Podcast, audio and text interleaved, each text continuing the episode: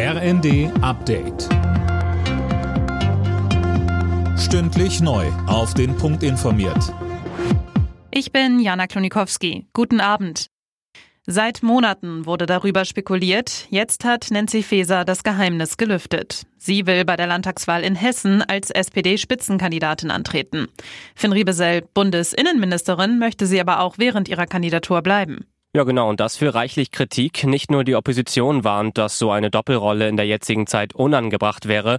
Auch bei den Ampelpartnern hält man das für keine gute Idee. Beides parallel bestreiten zu wollen, so Grün-Fraktionsvize von Notz, würde zwangsläufig dazu führen, dass eine der Aufgaben vernachlässigt wird.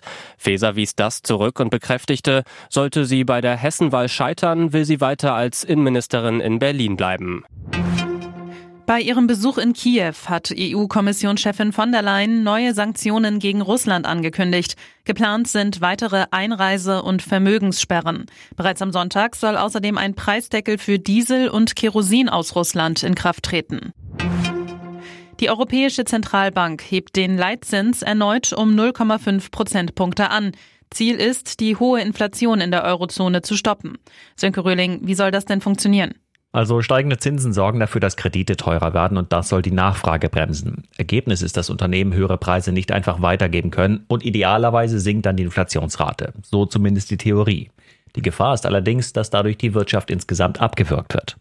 Da sich das Wachstum zuletzt aber robuster gezeigt hat als gedacht, wagt man nun diesen Schritt. Und EZB-Chefin Lagarde hatte zuletzt auch erklärt, man werde die Zinssätze so lange anheben, bis die Inflation wieder Richtung 2% steuert.